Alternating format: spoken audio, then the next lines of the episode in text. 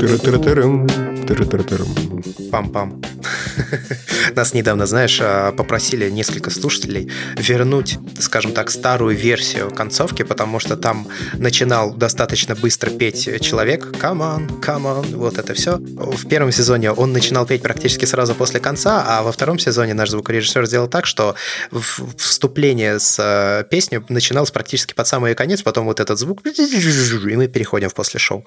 И нам, короче, несколько жалоб поступило. Ну, мне писали люди, что вот, Андрей, пожалуйста, верните первый, мы там хотим подпевать, а он не поет, и что же делать, как же быть? Ну вот, поэтому в предыдущей уже, или в позапрошлой даже версии подкаста мы снова вернулись к предыдущей, ну, как было раньше. А как называется эта песня? Я не знаю.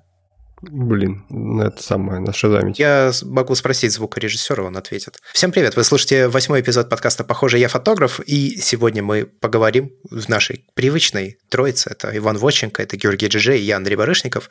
Поговорим о блогерах, которых бы мы хотели фолловить, и которых мы фолловим, которых мы можем порекомендовать к чтению, там, смотрению, может быть, прослушиванию даже. Всем привет. Привет-привет. Здрасте. Вообще, изначально идея пришла из э, блога Георгия. Блог Георгия – это такое, как сказать, это такая сокровищница, что ли, да, тем для подкаста можно любую брать. Последний уже... оплот фотографии в Рунете.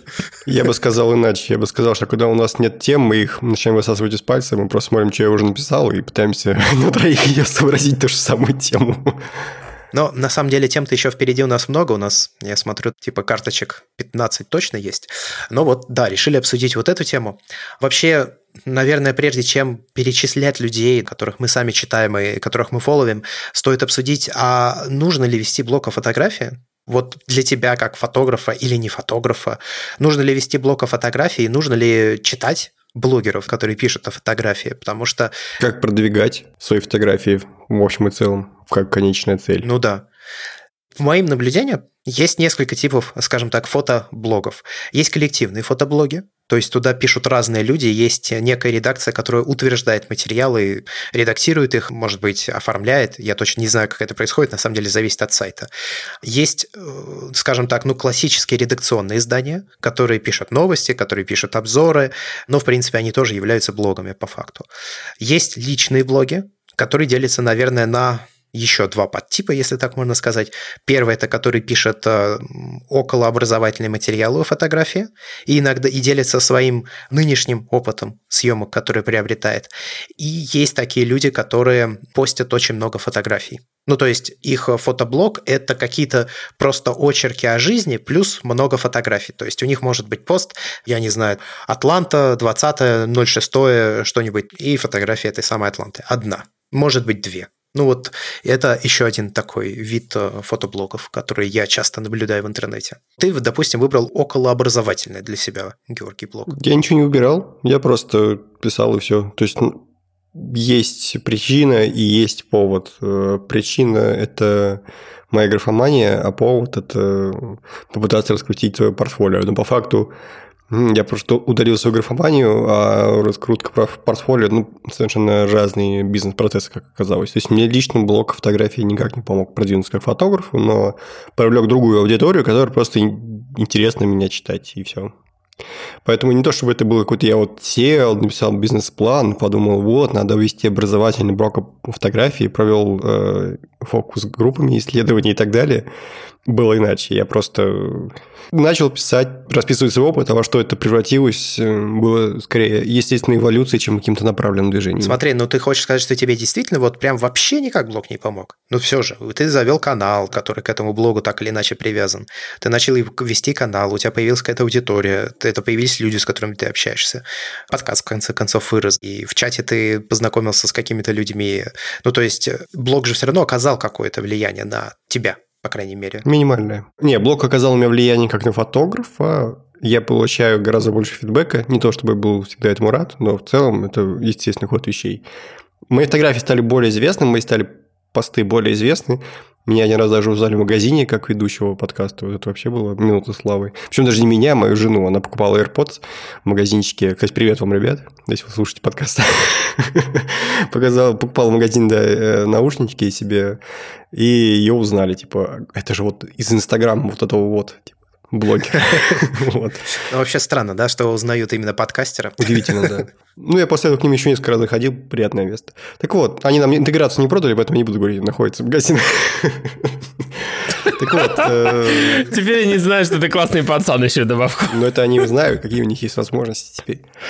А, Так вот, э, по поводу того, как конвертируется, ну, я хотел об этом немножко позже поговорить, но в целом, если ты хочешь продвигать себя как репортажного фотографа, ты должен, ну, я обмолвился в одном из предыдущих выпусков, продвигать свои репортажные фотографии. Я свои репортажные фотографии никогда не публиковал, потому что это в первую очередь эм, коммерческие частные какие-то мероприятия для небольших тусовочек, и они, ну, только если что-то уж очень выдающееся или интересное снял, Тогда да, это можно куда-то выложить, это можно продвигать, но на поток такой поставить сложно. И поэтому продвигала себя как фотографа за счет пейзажной фотографии, за счет стрита, в первую очередь. Что, в общем, никак не бьется, скажем так, профессиональным направлением. Да. И вообще блог, э, надо сказать, что был следствием того, что люди начали интересоваться моими фотографиями, а не наоборот. Вот, поэтому такое. Не, не особо мне это помогает. Что реально помогает, это нетворкинг. Это подвешенный язык, это обязательно надо после мероприятия со всеми пиарчиками какими-нибудь, и вот это вот все. То есть через знакомство, да, я передаю свои контакты, и меня нанимают. А блог, ну, мне, может быть, 4 условно, 5, может быть, заказов пришли через просто знакомства, которые получил при помощи блога, но еще неизвестно, были бы у меня эти знакомства без блога, я думаю, что да, были бы. Так что я могу чужой чатик, чатик прийти и точно так же там, у кого-нибудь что-нибудь подрезать. Ну, то есть ты считаешь, что и блог даже на нетворкинг тот самый не оказал какого-то значительного влияния? Значительного точно нет. Это очень трудно измерить. Ну, окей. Каким тогда вообще должен быть э, хороший блог о фотографии? Для чего, самое главное, он должен быть? Вот это такой у меня еще есть вопрос. Ну, я думаю, что сначала разработать свою тему нужно ли вообще вести блог фотографий. Вот вы, по большому счету, не ведете. По крайней мере, у тебя Инстаграм активен довольно, а вот у Вани, например, у него только Твиттер, который иногда всякие техноблогерские новости постит про фото. Но по большому счету Ваню фотоблогером ну никак не назовешь. Он фотоподкастер, но не фотоблогер. Поэтому Ваня, ответь нам. У меня есть четкая на эту тему философия, кстати, это осознанный ход, так сказать. Ну, в общем, если ты ведешь блог о фотографии, но, во-первых, это очень много усилий, как по мне. Я не знаю, насколько тебя выматывает твой блог. Очень много. И это усилие, оно делает тебе образ, ты как бы становишься фокусником, который рассказывает о своих фокусах. Если ты хочешь быть вот таким вот Дэвидом Куперфильдом. Надо не рассказывать, как ты это делаешь. Надо вот фокусироваться на том, что вот вы пришли в мой блог, чтобы смотреть мои работы. Можно что-то о них рассказать, наверное. Вот такого плана блог должен быть. Вот он именно должен быть максимально сфокусирован именно на фотографиях, а не на способе их достижения. Не думал об этом, прикольная мысль. Ну и вот, в общем, Каждый раз, когда я смотрю на всяких на YouTube западных чуваков, если разрастается очень сильно их аудитория в плане обучения, то они просто становятся в конечном счете преподавателями по фотографии, а не фотографами. Ну, как бы большая часть усилий потрачена именно на обучение других людей. Да, в общем, блог – это продвижение... То есть себя как учителя. Да. Блог – это продвижение образовательных услуг. Поэтому то, что я пишу в блоге в Твиттере, это вот именно моя техническая блогерская часть, которая вот я не против быть таким, грубо говоря, для кого-то человеком, который делится своим, своими знаниями и опытом в этой области. Ваня, но мы же знаем, что мы знаем. Мы же помним, что у тебя был блог в Google Плюсе. Да, там были маленькие попытки. Я очень рад, что это все похоронили. Звучит музыка, да, из, из Заратустры, да. Тан-тан-тан-тан. Но Google сделал работу за меня. Вообще, я бы не стал на самом деле делить вот так явно текстовые блоги от, э, допустим, того же самого подкаста. Потому что, в принципе, подкасты сейчас – это такие блоги, я не знаю, 3.0 или какие нет, по счету уже 4.0. Особенно сейчас, я когда смотрю на и англоязычное, на самом деле, пространство, и теперь уже на русскоязычное комьюнити, сейчас появляются подкасты вот просто на любую тему. Хочешь об отношениях, хочешь о каких-то там самореализации, самоощущении, еще чего-то.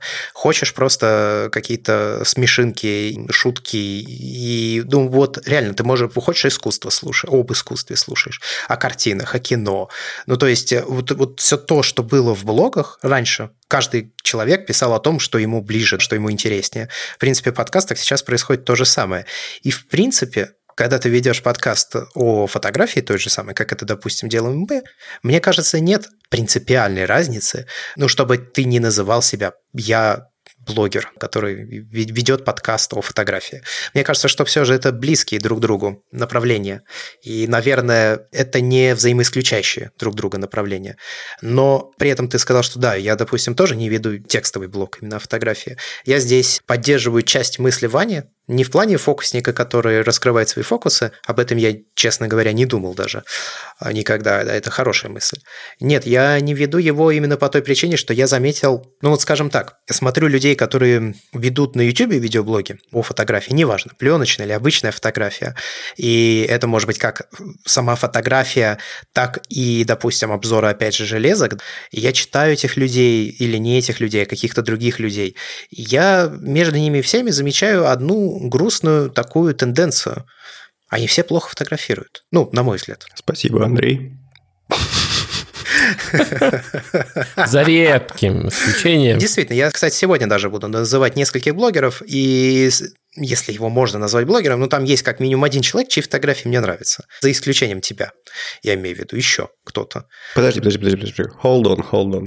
Есть же такие блогеры, как, например, Илья Штуцер. Я не уверен, что его можно назвать блогером. А вот я уверен, что можно, потому что... Ну, то есть вот в, в том понимании, которое я имею в виду. Их э, основной контент – это не вербальное, тем не менее, вербальная составляющая, когда она у них появляется, она воспринимается гораздо острее и весомее, чем если бы они просто публиковали только фотографии. Вот та же Маша Плотникова, когда у нас была в гостях, она же тоже вела, по большому счету, блог в журнале, иногда даже что-то писала. И вот эта вот статья на Flight, по большому счету, проявление ее блогерских навыков. Я Предполагаю, что да, конечно, ее интервьюировали. Я не знаю просто, как составляются статьи на Bird Flight, но предполагаю, что это был элемент интервью. Тем не менее, то, как Маша ответила, выдает мне человека, который умеет рассказывать интересно о своей профессии. Просто мы воспринимаем блоги как-то очень узко. То есть, как такое место, где один чувак рассказывает другим чувакам про то, как нужно обрабатывать фотки в Lightroom. Но это же не совсем так. Фотоблог может быть travel-блогом. Фотоблог может быть, как у Рашапа, видеокритика других работ. Это тоже все блогерство, и я бы все-таки предложил отказаться от узких формулировки, что это такое текстовое место на WordPress, где разбираются просто основы композиции, правила третей и прочее муть. Как вам такое? Ну, тогда уточню. Вот люди, которые обычно говорят как раз о правиле третей и вот это все, вот это узкое понятие фотоблогера, вот у них я как-то не наблюдаю хороших работ, к сожалению.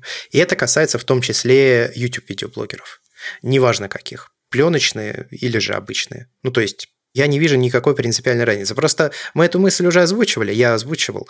Мне кажется, что ну, ты либо одному уделяешь силы, либо другому. И вот они как-то не очень пересекаются друг с другом, эти направления. Просто повторю я для этого подкаста, если вдруг кто-то не слушал предыдущие эпизоды. Это правда. Я могу по себе сказать, что я, когда стал больше писать, я стал меньше снимать. С другой стороны, я стал снимать как-то более осмысленно. Это все-таки если блок – это рефлексия, то вот эта рефлексия помогает тебе двигаться вперед. Вот ты рефлексируешь в подкасте, Ваня рефлексирует, наверное, нигде. Особенно. Я рефлексирую себя Везде скорее. Ваня садится в Теслу, и у него все хорошо. У меня, между прочим, тоже не один подкаст. Я рефлексирую в другом подкасте. В этом я его, кстати, послушал недавно. Ну, как недавно, вчера вечером ехал с работы в 11 часов вечера и слушал ваш этот Root Nation. Что-то там такое сказал, что мне прям задело за живое. Я хотел даже ворваться к тебе в подкаст. Потому что с подкаста ничего не смогу делать. Что там про макбуки вы сказали? А, про SD-карточки вы нам говорили, что они типа не нужны. Антон так яро на них э, набрасывал, ты его еще и даже не останавливал, распылял его. Ваня, Ваня. Вот я рад, что мой подкаст создает эмоции. На это расчет. Так в результате, если ну, блог, неважно, фото или какой еще, это та или иная форма саморефлексии, то каким он должен быть? И нужно ли его вести? Вот я от себя могу сказать, что, наверное, когда ты что-то пишешь, ну, по себе, я же тоже когда-то много писал, а, по себе наблюдаю, что да, когда ты пишешь, ты пытаешься облачить мысль в какую-то такую понятную форму, и причем, чтобы желательно с минимальными количествами интерпретаций ее можно было воспринять, то ты для себя самого эту самую мысль проясняешь очень хорошо. Это так работает. Это действительно есть. Есть еще, если фидбэк, то это дополнительно к твои мысли, все-таки как ни крути, взгляд со стороны нужен. Если не на твое творчество, то как минимум на твои логические построения, которые всегда требуют корректировки, рецензирования небольшого. И вот в этом контексте писать в какой-то личный блог или публичную платформу, наверное, смысл имеет. С другой стороны, если вот взять ну, часть без фидбэка, то, в принципе, ты можешь точно так же писать в блокнот все эти мысли. Просто, наверное, у тебя не будет так много желания доводить до конца этот текст. Ну, вот именно чтобы вот как раз красиво облачить мысль, максимально понятно, доступно и с минимальным количеством ложных интерпретаций. Ну, потому что тебе самому будет понятно, как ты не напиши. Ну, в принципе, наверное. Мне так кажется. Ну, знаю, я вот сейчас работаю над этой статьей долбанной про HDR уже сколько. Но из-за того, что я сейчас подсел на алтайский отчет по основной работе, я не могу никак его закончить. И вот по ходу того, как я пишу этот э, пост про HDR, я, знаешь, сам себя несколько раз переубедил уже в том, что я думаю в итоге про э, способ изменения динамического диапазона, а об эстетике динамического диапазона, и сам очень сильно образовываюсь. Я изначально вообще не планировал технические дебри погружаться, а как выясняется, это нужно, и оказывается, я сам до конца не понимал. Например, разницу между точкой черным и контрастом. Вот общих чертах понимал, а принципиально, как это все работает, не понимал. И я хочу об этом рассказать, поделиться своим открытием. Поэтому блог дополняет тут твою мысль про то, что самообразованием является в том числе. Да, такая польза от него действительно может быть.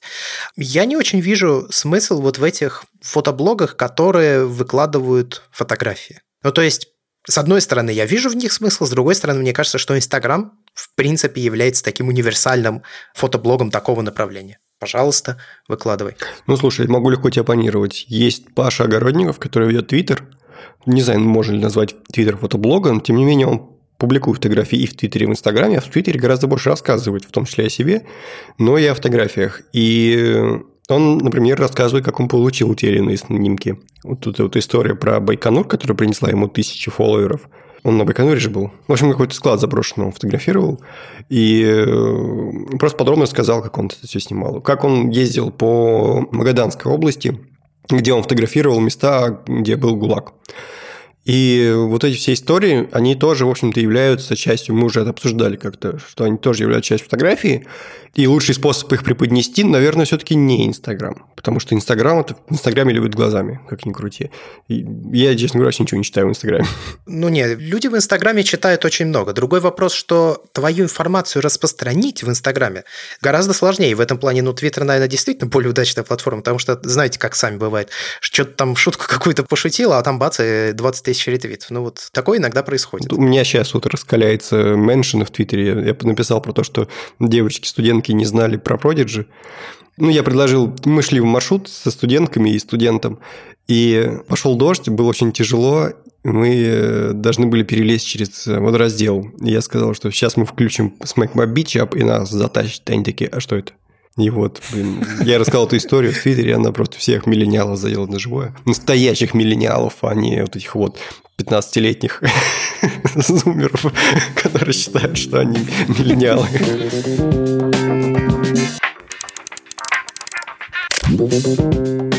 Ну и в результате вот мы пришли да, к этому обсуждению блогов и площадок для них, потому что есть ли смысл в стендалоне? Ну, то есть Давайте я попытаюсь описать э, какие-то преимущества и недостатки. Преимущество стендалон блога, то есть тот, который ты сам своими руками поднимаешь, это то, что твой контент принадлежит тебе. И что с ним будет происходить, решаешь только исключительно ты. Если вдруг завтра, скажем, ну, ты выбираешь не стендалон блог для себя, допустим, тот же самый Твиттер. Завтра в Твиттере меняются правила, и он решает, что больше нельзя писать э, с фотографиями. И все аккаунты, которые публикуют фотографии, должны быть забанены. Это, конечно, такое не произойдет, но я просто просто возвожу до экстремума, привожу к экстремуму какую-то ситуацию глупую, и твой блог э, банят. И все, что ты туда писал, ну, в худшем случае пропадает с концами.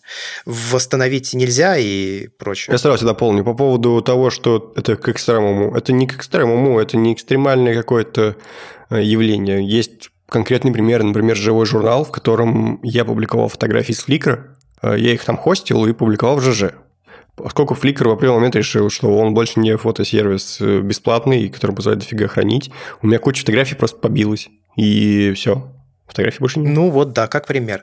Standalone лог такие проблемы решать. То есть твой контент – это твой контент. С ним могут возникать разного рода проблемы, с которыми тебе придется самому разбираться. То есть блок может начать плохо работать, его надо технически обслуживать и так далее, и так далее, и так далее. Но это то, что ты получаешь э, взамен доступа к своему контенту и полного им владения. Также ты лишаешься способа простого распространения своей информации. Потому что когда ты публикуешь пост в социальные сети, то люди как-то видят, что кто-то на него как-то реагирует. Э, в Твиттере ретвитит, или комментирует, и реплает, и комментирует, когда, знаете, вот ретвит с комментарием. Это может очень быстро разнести твою информацию. Ну вот до недавнего времени ты мог видеть, какие люди из твоих подписок что лайкают. И ты мог таким образом тоже получать какую-то новую информацию, и таким образом эта самая информация распространялась. Люди репостят э, чужие фотографии и посты к себе в сторис, да, так тоже на них можно посмотреть. Люди друг друга меншинят в этих самых сторис, меншинят в описаниях к фотографиям. То есть, в принципе, так или иначе распространять информацию в Инстаграме тоже можно, и это тебе социальная сеть дает.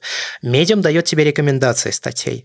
Медиум – это такая площадка сейчас, наверное, за рубежом очень популярная, где люди, ну, в принципе, это такой живой журнал, но вот, но медиум. Там есть рекомендации тематические, которые сам медиум тебе предлагает, и он сортирует контент э, по там заданным категориям и определяет интересы читателей и так далее, и так далее, и так далее. То есть, и что ты получаешь, точнее, что ты теряешь, когда заводишь свой стендалон блог, это вот такой органический способ распространения контента. Его нет. Я вот тут вот что добавил. Вообще, в принципе, такой наследуется, что чем лучше соцсети приспособлены для распространения контента, тем хуже для его хранения. И наоборот, если, допустим, стендалон – это идеальное хранение, контент для его демонстрации, то есть ты можешь в любой момент хоп и взять показать все, что тебе надо. А попробуй найди какой-нибудь твит, который ты публиковал два года назад. Ты даже не вспомнишь, где его искать, скорее всего. Тем более адекватного поиска по твитам нет. Да, это сложно. Последнее, что хотел добавить, что почему я пришел, собственно, в итоге к стендалоуну, я просто понял, что а почему бы не совмещать преимущества одного и другого. То есть я использую для распространения Telegram и Twitter своего контента, а как бы все монументальное, все, что достойно сохранения, я храню в, на сайте, в блоге, и плюс я же еще раньше делал и продолжу возобновить практику подборки ссылок, которые публикуются у меня в Твиттере и в чатике, которые кидают, просто в виде такого дайджеста. И это хороший способ сохранить информацию. То есть э, такая кладовка большая, в которой архив, э, в которой всегда можно поместить то, что ты хотел бы сохранить. А Twitter для такого сиюминутного, для распространения тех же сайтов. Собственно, мой сайт залетел после того, как меня как-то раз ретвитнул Вилса. Я написал пост про то, что нейронные сети размывают фон не очень хорошо, ему очень понравился текст, он распространил это на свои полтора или сколько там у него миллионов фолловеров, после этого канал взлетел довольно сильно. То есть так бы, если бы я просто публиковал это не без Твиттера, а где-нибудь там, не знаю, в других местах, скорее всего, не взлетел бы сайт. Так что вот имейте в виду, что одно для продвижения инструмента, другое для хранения. В общем, мое сравнение может завести нас в дикие дебри, поэтому можете его даже не развивать. Если что, можете сказать, нет, ты с ума сошел. Да, Стоп-слово назови какое-нибудь. Представляем, короче, что вот нам нужны овощи. И вот нам надо картошечку, помидоры, огурчики для своей жизни, себя любимого. Но только с той разницей, что в супермаркетах это все дают бесплатно. Можно вот пойти и взять бесплатно. А дома вырастить это стоит денег. Так вот, задача заключается в том, чтобы максимально все охватить, нужно и свою грядочку развивать, и в магазин ходить тоже. Вот, собственно говоря, чем Георгий занимается. Это как в Твиттере как раз был список постов, типа, а что вы вот жалуетесь на высокую цену хлеба в магазине? Вы хотите сами себе хлеб завести? Думаете, это так просто? И дальше там, короче, типа твитов 20 о том, э, что тебе придется сделать для того, чтобы, значит, хлеб свой вырастить. Там дрожжи, короче, надо взрастить. Потом нужно чего-то прополоть. Тебе нужна лошадь. лошадь. И, и вот это просто какой-то такой снежный ков, который дорастает, растает. И такой думаешь, господи, как много сил нужно, чтобы хлеб, короче, действительно вырастить у себя. Это получается, конечно, значительно дороже, чем в магазине купить. Но хлеб твой. Ты знаешь от начала до конца, из чего он состоит. Его нельзя отобрать, его можешь съесть ты совершенно, сказать, бесплатно, так как за сам хлеб ты не заплатил, но за весь продакшн заплатил. А, да, просто как-то очень, наверное, странно уговаривать людей заводить стендалоны, когда вот э, в конечном результате у них получится тот же самый хлеб. Ну, то есть вот у них получится некая страница в интернете, в которой есть вставлена картинка, есть текст есть комментарии. То есть он, по сути дела, увидит Инстаграм в своем, так сказать... В не очень удобном форме. Да, в не очень удобном а, виде с а, кучей затрат на хостинг и прочее.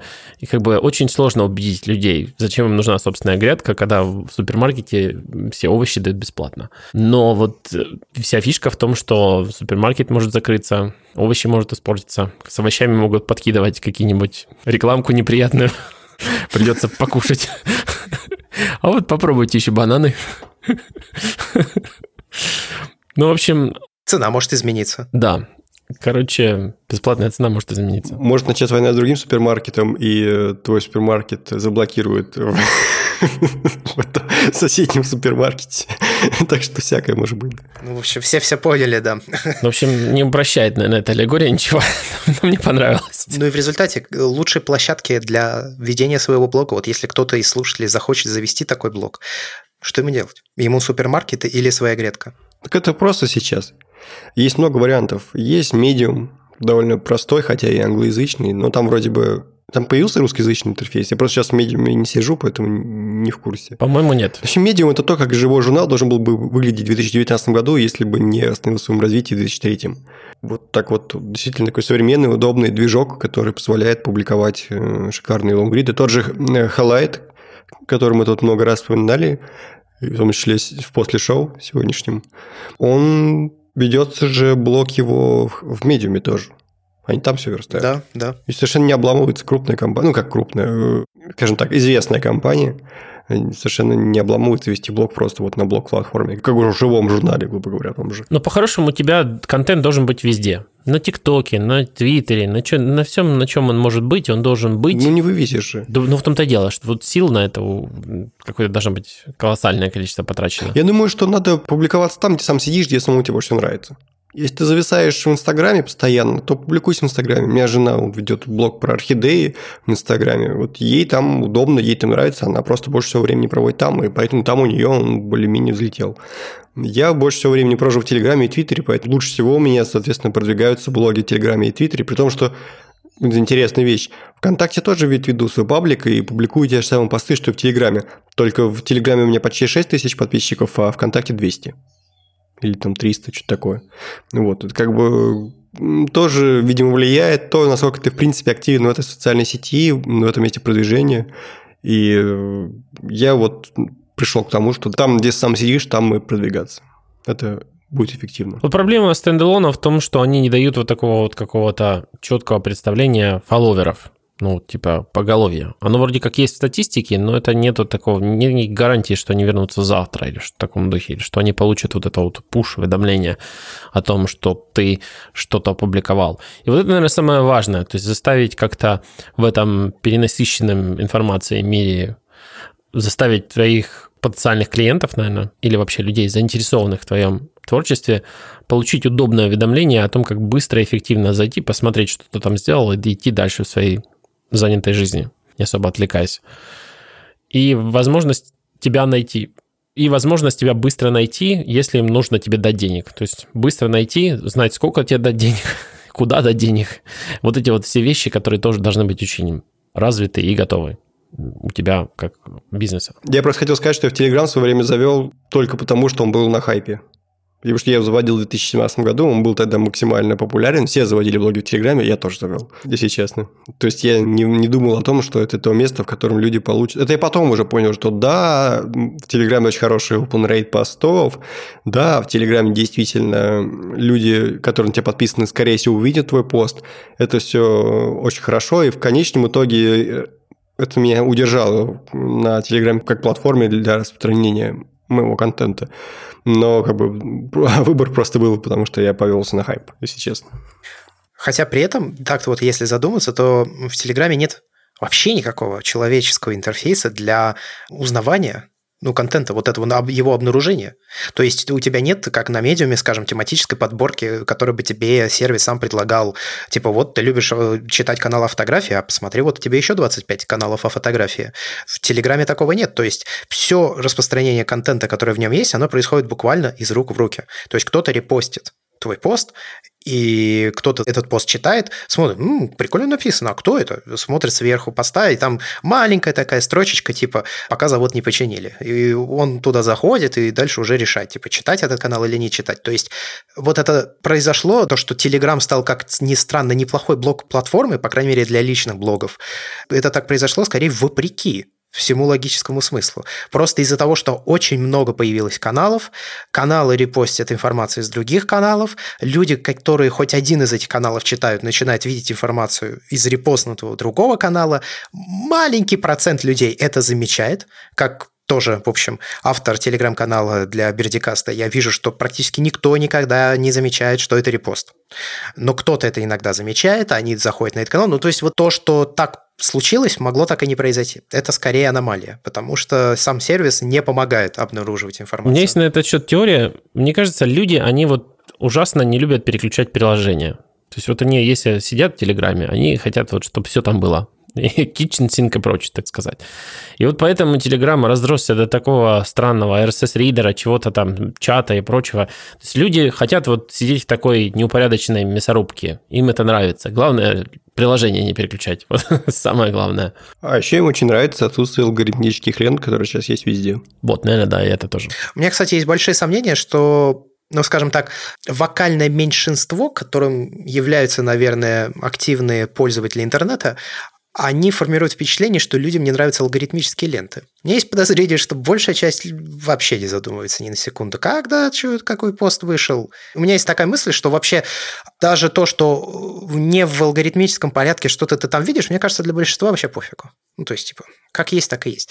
Это важно, когда ты структурируешь информацию для себя. Мне кажется, людям не пофигу, когда они создают контент и получают нулевой отклик. А создатели контента – это любой э, чувак, который запостил фотку и видит, что его не лайкают. Но он моментально теряет интерес к тому месту, где его игнорируют.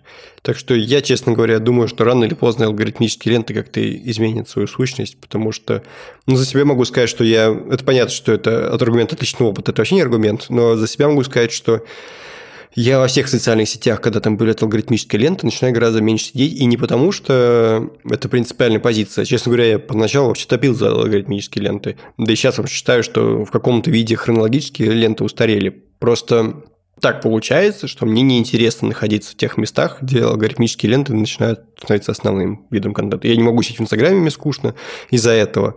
Э, то же самое Facebook. Но, может быть, просто это соответствует моему восприятию информации. Поэтому как бы я все-таки уже 30-летний, и, может, 20-летним так больше подходит. Я не знаю. Ну, я вот, например, в YouTube совершенно не пользуюсь подпиской. То есть я не захожу даже в раздел подписка. Вот у меня на главной я доверяю скажем так, алгоритму, который будет мне подкидывать контент вообще в целом, который мне интересен, и туда подмешиваются вещи из моей подписки. То есть я по-прежнему подписываюсь на людей, я не, не включаю этот колокольчик, да барахло. То есть вот максимально, типа, алгоритм веди меня через эти дебри. И в целом иногда классно получается. А YouTube все для этого делает. Чтобы ты, ну, ну, как бы все ютуберы жалуются, что институт подписки грохнут. YouTube все делает для того, чтобы ты не через подписки сидел, а через главную. Так ему выгоднее. И как бы надо, потому что так получается, что все люди воспринимают людей через количество подписчиков. То есть ты в первое заходишь, ты не на контент смотришь, ты смотришь, о, сколько людей это читает. Наверное, классно. Наверное, я тоже буду такой классный. А мы обсуждали, что в Инстаграме лайки уберут? Ну, у меня уже нет. Но их не убрали у самих э, постов, просто сократили количество информации, которую ты можешь получать из этих лайков, и убрали лайки, которые ставят другие люди, что ты мог их отслеживать. То есть они их не убрали вообще. Они как вид-то остались под постами. Просто если раньше было типа 1923 человека поставили вам лайк, из них там 10 ваших друзей, то сейчас это типа вот этот и еще плюс столько-то человек. И посмотреть, э, ну, кто-то может до сих пор посмотреть список по лайков, кто-то уже не может. Но я у других людей не вижу. То есть я, например, смотрю вашу всю ленту без а, лайков абсолютно. Я понятия не имею, какое количество, и мне это нравится. А у меня все лайки на месте еще. Я вот сейчас проверил. Ну, это временно. Я с тобой согласен, да. По поводу алгоритмических лент и хронологических лент, я четко начал чувствовать, что хронологические ленты устарели на примере RSS. RSS – прекрасный инструмент для чтения большого количества новостей, но если, скажем, два года я справлялся с этим количеством новостей, то сейчас, в общем-то, не меняя количество сайтов, которые я поглощаю, но я уже давно замечаю, что я практически перестал читать RSS. Я перестал справляться с этим количеством информации. Информации стало так много за последние вот два года, ее настолько стало больше, что я перестал просто физически, я не могу столько читать. Это больше моих сил. Я и так читал очень много стал еще больше. Вообще старый подход, когда чем больше публикуешь, тем больше читаешь, мне кажется, он потихонечку, ну, чем больше тебя читают, потихонечку уходит в прошлое. Я заметил потому что Телеграмму, что вообще без проблем можно публиковать хоть раз в месяц. Если контент стоит того, то все будет хорошо. И даже лучше, даже когда ты публикуешь редко, но метко, как тот же Вастрик, например, чем когда ты постоянно стареешь контентом, это превращается в шум. Нам вообще нужно научиться информацию воспринимать, ну, как со стороны создателя контента, что сейчас информация превратилась в шум, а не в э, сигнал. То есть есть общий шум, Иногда в этом шуме бывают всплески, которые улавливаются, но в целом человек э, воспринимает информацию фоново. Это просто воздух, которым мы дышим. Это вот та информация, в которой мы живем. Она постоянно, непрерывно в нас втекает. И поэтому добавлять дополнительно, накачивать этот воздух, это лишь повышает давление. Это не работает так, как работало раньше. И поэтому, если вы фотограф и вы хотите продвигаться, вам стоит задуматься о том, что лучше публиковать редко, но метко. Почти наверняка. Плюс сейчас во многих социальных сетях есть такая фишка, как приходит уведомление подписчикам о том, что кто-то долго что-то не публиковал. Да, кстати, этим можем пользоваться. Этим в Инстаграме пользовался пару раз. Я, кстати, постоянно пользуюсь. У меня очень большие интервалы между постами. Ты, ну, ты специально это делаешь или направленно? Да. И правильно делаешь. Ты знаешь, сколько нужно времени молчать, чтобы вот этот вот пуш появился? Месяц? Ну, пока мои исследования в этой области где-то 5 дней. То есть 5 дней, если меньше, чем 5 дней не приходит уведомление. Ну, я не знаю, это не, не научное исследование, это такое, статистику пытался собрать. Блин, я думал, месяц надо целый ждать, как минимум. Нет, 5 дней. И в ЖЖ тоже постоянно приходит. Мне вот единственное, что приходит из ЖЖ, это письма о том, что ваш друг впервые за два месяца что-то публиковал, бегите, читай. Вот. Ну, в целом, да, вот стоит, мне кажется, воспринимать контент таким образом. То есть мы вновь возвращаемся не к конвейеру, а к поштучному производству. Это, наверное, это хорошо. Слушайте подкасты. Поштучное производство, сигнал, а не шум, и вот это все.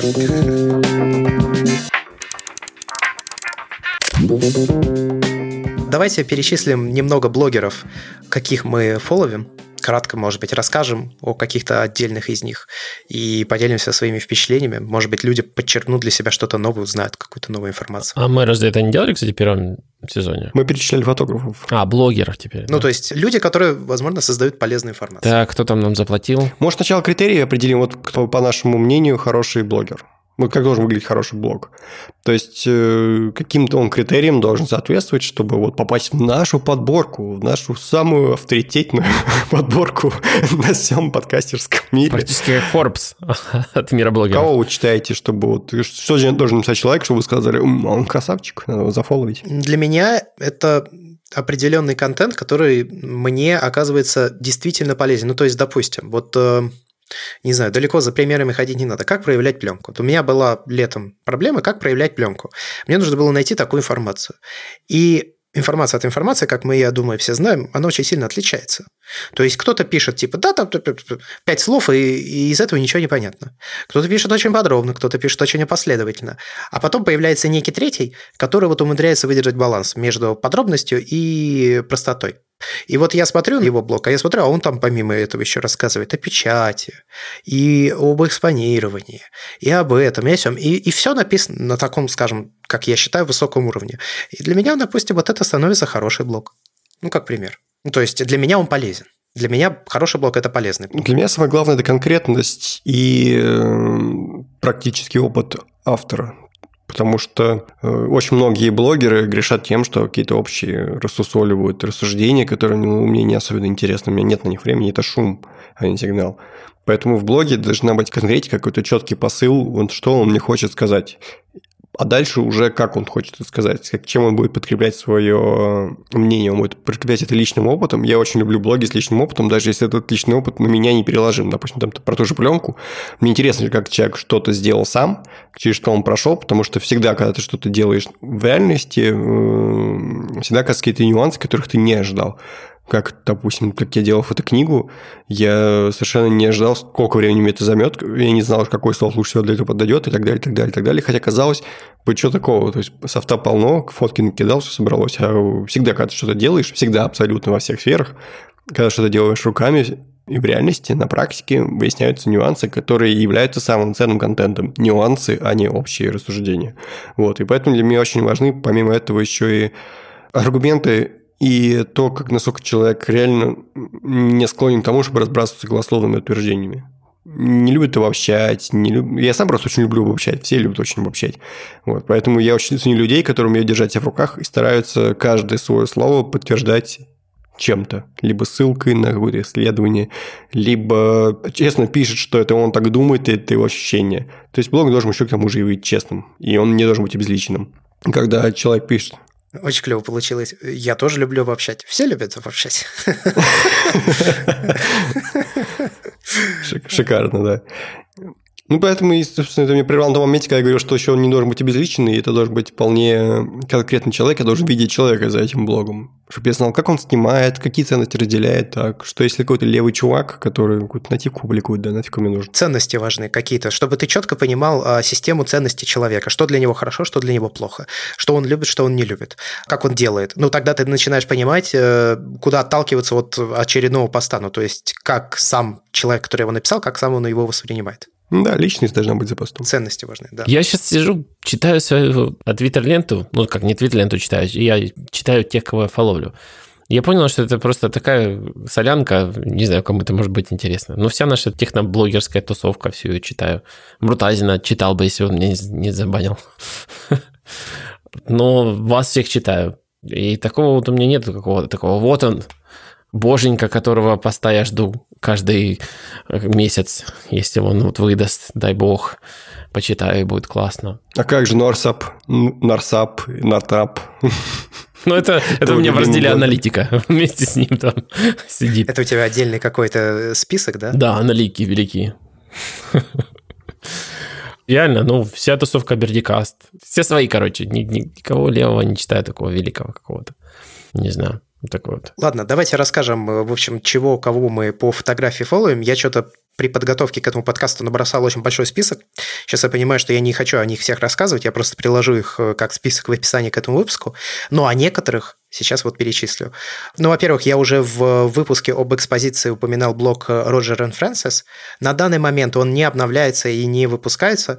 Его авторы достаточно старые люди, как я понял, мужчина и женщина, но у них какое-то космическое совершенно количество опыта, связанного с пленкой, съемкой, проявкой, печатью. В общем, наверное, это такая должна быть отправная точка для человека, который хочет войти в пленочную фотографию.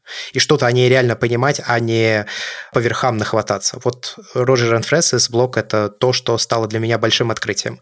Стал для меня также большим открытием э, блог э, Кеннета Ли, Кеннет Ли Gallery называется. Там очень много полезной информации о том, как сканировать пленку. Именно вот как ты, Георгий, завещал, с нюансами, подробностями и деталями, которые фиг где еще найдешь. Ну, допустим, где ты еще найдешь информацию, что на сканерах Epson самый резкий канал – это зеленый. И если ты хочешь получить максимальную резкость своего скана, даже если это черно-белая фотография, то, ну, точнее, если это черно-белая фотография, так будет правильно, ее надо отсканировать в цвете, убрать красные и синие каналы, и на выходе ты получишь вот этот один зеленый, который как раз является самым резким. Ну, то есть вот какие-то такие даже детали, ты больше их нигде не найдешь. Подожди, подожди, а почему это странно? Ведь там тоже, скорее всего, та же самая байеровская система, где два зеленых субпикселя, красный и синий. Ну, так даже получается на всех сканерах. Практически наверняка, ну, Кстати, да. ты не задумался об этом. Разные лампы, это от сканеров зависит. Это не лампы. Там же есть какое-то устройство, которое фиксирует. Здесь матрица, да, да, да, ну, есть. Да. Вот как, но вот я знаю, что на эпсоновских так, э, наверное, я не знаю, честно говоря. Ну, то есть надо изучать эту тему дальше. Э, в технические именно дебри самих сканеров я не влезал. Я, мне кажется, моему мозгу не хватит на такое количество информации. Значит, потом я могу выделить, очень мне понравился блог э, Саши Краснова. Саша Краснов – это наш фотограф, но он пишет на английском языке, и у него очень клевые, во-первых, ну, портреты, снимки он делает, мне нравится.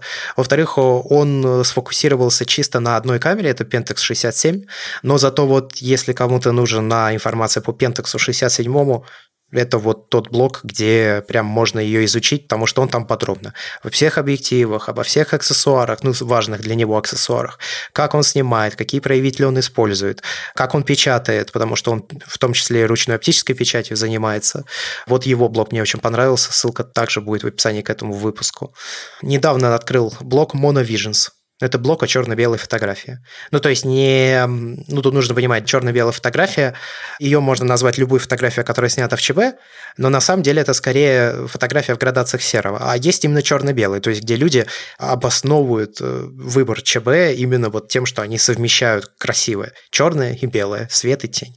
Вот это как раз блок о такой фотографии. Там с такими людьми проводятся интервью, еще что-то. Отдельно могу выделить C41 магазин. По названию можно подумать, что это связано как-то с цветной пленкой, но на самом деле к пленке не имеет отношения. Это издание о современной фотографии. Там берутся малоизвестные фотографы, у которых клевые фотографии, клевые проекты, они о них рассказывают. И, собственно, каждый такой рассказ – это новый пост в C41 магазин. И таких постов там выходит реально много. Ну, то есть не то, что он какой-то полумертвый или не обновляется. Это нормальный, современный, растущий блок, и все у него хорошо. Ну и, наверное, выделю еще Дмитрия Петенина. Это блог пейзажного фотографа. Он рассказывает и о пейзажной фотографии, и о всех ее нюансах. То есть, какое оборудование использовать, чем отличаются разные виды штативов и почему шипы в одном штативе лучше, чем шипы в другом штативе. Как лучше стабилизировать этот самый штатив. Допустим, для меня ну, скажем так, было неочевидным, что вешать физический вес эм, статичный – это не так эффективно, как, допустим, вес на резинке который ее растягивает. Какие-то вот такие вещи, плюс фильтры, как использовать в пейзажной фотографии. Вот, короче, вот это все в блоге Дмитрия Петенина я нашел. Ну вот, у меня, наверное, какой-то такой список получается. Я что сейчас смотрю, кого фолловлю я, это, блин, такой большой список. Даже помимо тех, кого я называл уже, мне кажется, проще приложить. Я так пробегусь э, по, по верхам. Но я бы рекомендовал вот из тех, кто вот прям вот по моим критериям Булатова Евгения. Он прям хорош. У него сайт vindigo.ru. Он про портретную съемку рассказывает, рассказывает довольно грамотно. Э, Евгения Демшина. И, кстати, по-моему, ты его тоже приложил в шоу не в шоу а в Trello, да? Да, да, есть у меня он в списке. Ну да, он приятно пишет, и у него блог похож на то, каким я хочу видеть блог вообще в целом фотографии. То есть даже если я с ним не согласен, мне все равно интересно, что он скажет. Вот вообще вот самый явный критерий того, что блог хороший. Например, у него есть статья про то, что надо снимать JPEG, и я в целом не разделяю эту позицию, но мне интересно было почитать его аргументацию и э, как он к этому пришел. Ну, не знаю, Косенко будем вспоминать, мне кажется, его можем вспомнить метаблогера в нашем подкасте. Да, тут у Балин еще есть такой Алексей, который я недавно узнал, что работал на геологическом лите МГУ внезапно. То есть он у меня фактически рядом то ли работал, то ли работает даже. И вот как-то вот мимоходом услышал, очень удивился. Блог у него называется леха.ру. Вот, и он там рассказывает такие гиковские абсолютно штуки. И если вы ими увлекаетесь, почитайте. Я могу порекомендовать внезапно Сергея Короля который довольно много пишет о фотографии. Он человек такой неоднозначный, необычный, и э, чего уж там сноб. У него вкус очень хороший, и он рассказывает о интересных вещах, и умеет рассказывать. Я бы еще Ярослава Фролова такого порекомендовал, который как-то участвовал в качестве судьи в Равбатле у меня как-то на сайте, и э, участвовал в коллективном интервью о том, как устраивать портреты в фотосессии. У него неплохой блог ВКонтакте, он, правда, его ведет. Тоже, кстати говоря, о выборе.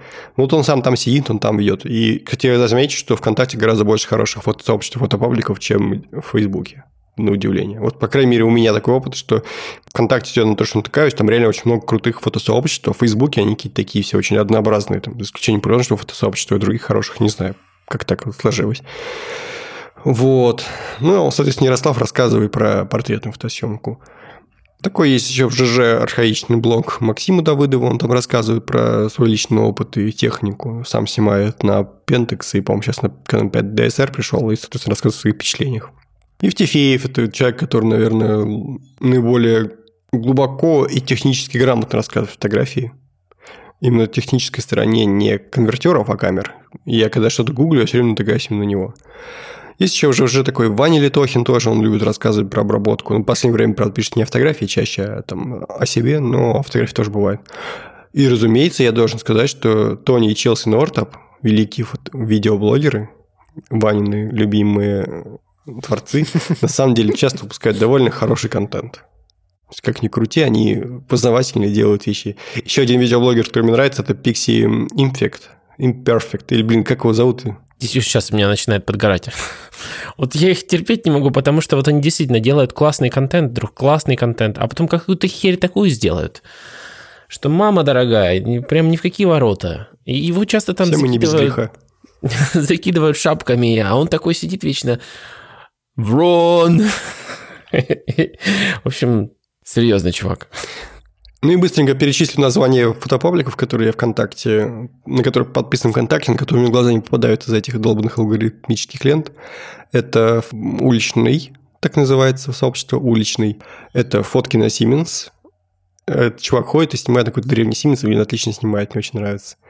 Это тупые тренды фотографии и енотики. Там ребята подбирают всякие штампы, которые вообще необъяснимо почему прижились. Э, то есть есть штампы, которые штампы, конечно, но при этом выглядят неплохо. А вот есть штампы, которые выглядят ужасно, и почему-то кто-то их э, повторяет. Э, есть... А, я подписан на паблик мобильной фотографии Оли Другуновой, что мы про Олю не вспоминали, у нее хороший. Ну, она, правда, очень редко публикуется, но канал у нее, наверное, среди всех телеграм-каналов фотографии оформлен лучше всех остальных. Кто еще? Ну, в общем, Магеллату можно вспомнить. Он тоже неплохо фотографии пишет. У Магеллата, кстати, подкаст свой есть. Да? Я не знал. Да, да, Магеллат же Фатач, по-моему. И телеграм-каналы всякие, я, наверное, даже не буду сейчас их перечислять, по-моему, проще приложить шоу-ноуты, потому что иначе все это растянется, слушать очень тяжело и долго. Все равно не запомните на слух. Вань, у тебя как? Да, вот опять же, собственно говоря, очень много пересекается, наверное, с, те, с теми же людьми, что Георгий читает и следит. Тоже ж Оля Драгунова и Нарсрапы, дай им бог здоровья. Из фотографов, которые вот не блогеры, а просто вот фотографы, я не помню, в прошлый раз в списке, который мы публиковали, был ли Джоэль, мне нравятся его работы. И не помню, сказал ли я о фотографии из Канады, Калгари, Натан Элсон. Тоже его мне нравятся работы в плане портретной фотографии. Но это не как бы блогеры, которые ничему не учат, это вот чисто вот именно фотографы, которые просто ну, дополняют свое портфолио, наверное, в этих блогах. А таких вот, которые вот прям учат-учат, я уже, наверное, давно не читаю, не смотрю. Наверное, научился уже. Ну, потому что, наверное, потребностей нет какие-то глобальные.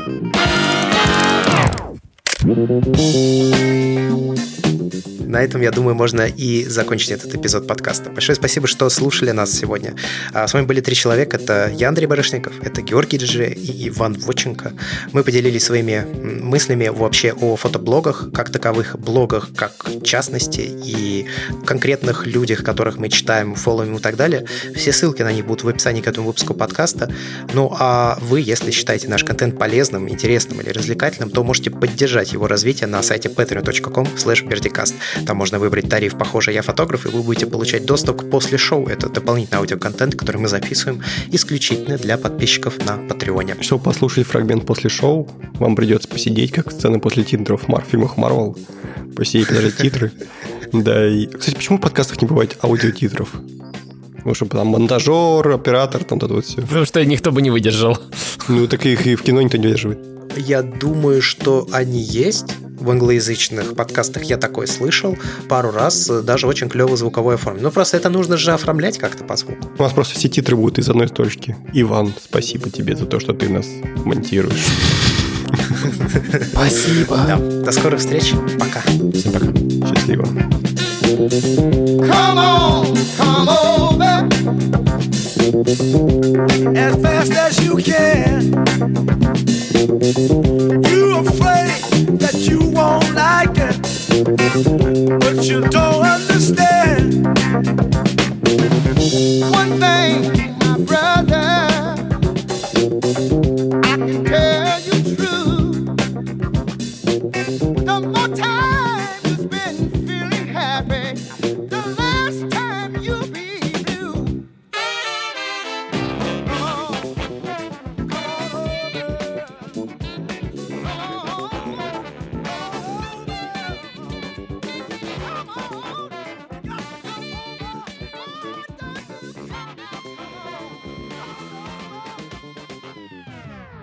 Я раскошелился и купил Magic Keyboard. Эту самую даже. С numeric тачпадом. Или как это трек. Ну, Беспроводную ты имеешь в виду? Да, потому что у меня вот было подозрение, у меня почему-то мой э, Magic Trackpad иногда начинал тормозить. А я же использую Logitech Bluetooth клавиатуру. Ну, все время это использовал с маком. И думаю, что ж такое? Как-то вот... И когда Bluetooth наушники подключил...